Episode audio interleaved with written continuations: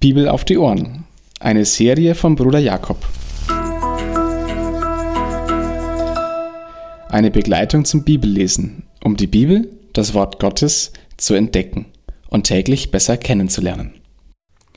Dramatisch und beklemmend sind die Stunden im Garten Gethsemane, die Jesus erlebt und die seine Jünger auch miterleben. Als relativ große Gruppe waren sie auf einen Übernachtungsplatz angewiesen. Wahrscheinlich haben sie den in einer Höhle gefunden, die es auch im Garten Gethsemane gibt, auch wenn Lukas den Ort nicht explizit nennt. Matthäus und Markus tun es.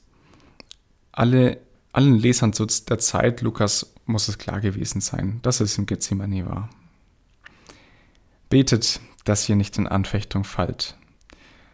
Das sagt Jesus zu den Jüngern in den Stunden der Entscheidung.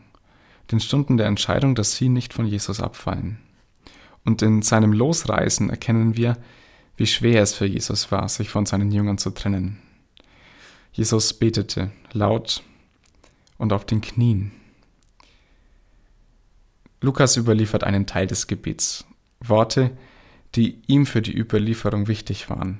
Jesus hat bestimmt noch um einiges mehr an Wortfetzen rausgebracht, die die Jünger nur so halb mitbekommen hatten. Sie waren etwas entfernt und sie schliefen ja ein. Jesus sagt Vater. Er hatte Angst vor dem Tod. Aber die ganz enge Verbindung zu ihm kündigte Jesus nicht auf, obwohl er wusste, was ihm bevorstand.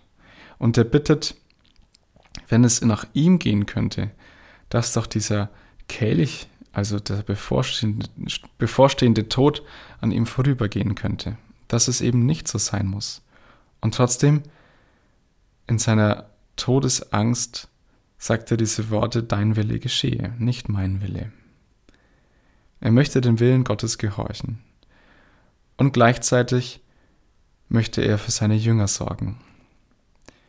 Noch eine Info zu Vers 43 und 44. Der Engel, der kommt und die Anmerkung, dass Jesus wirklich Angst hat, dass er noch mal heftiger beten muss, dass ihm der Schweiß wie Blutstropfen wird, diese Anmerkungen stehen in manchen Handschriften nicht. Warum denn? Warum übernehmen das manche alte Textzeugen und manche nicht? Man kann es sich nur so erklären, dass es einigen vielleicht nicht so recht passte, dass Jesus hier zu menschlich ist. Aber genau das ist die Situation, in der Jesus ist. Er ist Mensch, der Mensch, der von Gott verlassen wird, obwohl er eigentlich Gott ist. Das ist ganz schwer zu verstehen, vielleicht auch gar nicht wirklich zu verstehen, aber es ist gleichzeitig ein großer Trost für die, die es lesen. Jesus weiß, was Schmerzen sind, er weiß, was Angst ist, er weiß, was Todesangst ist. Jesus rang mit dem Tod und auch Jesus hat einen Engel gebraucht. Er hat die Barmherzigkeit des Vaters gebraucht, damit er diesen Weg wirklich gehen kann. Der Gedanke für heute. In diesen Versen lernen wir einiges über das Gebet. Es ist tatsächlich ein Gespräch mit Gott.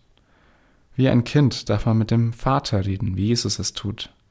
Man kann seine Ängste und Wünsche, alles, was einem bewegt, vor Gott bringen und auch das, was man nicht will, was einem nicht passt.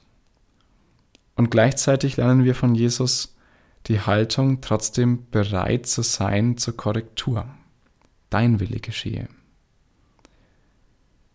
Ganz kindlich kann man fast sagen, wie ein Kind zu den Eltern kommt und sich wünscht, ich möchte es gern so und so haben und es passt mir nicht, so vor Gott treten, mit dem Wissen, mein Vater im Himmel weiß es aber besser, auch wenn ich noch nicht so viel sehe.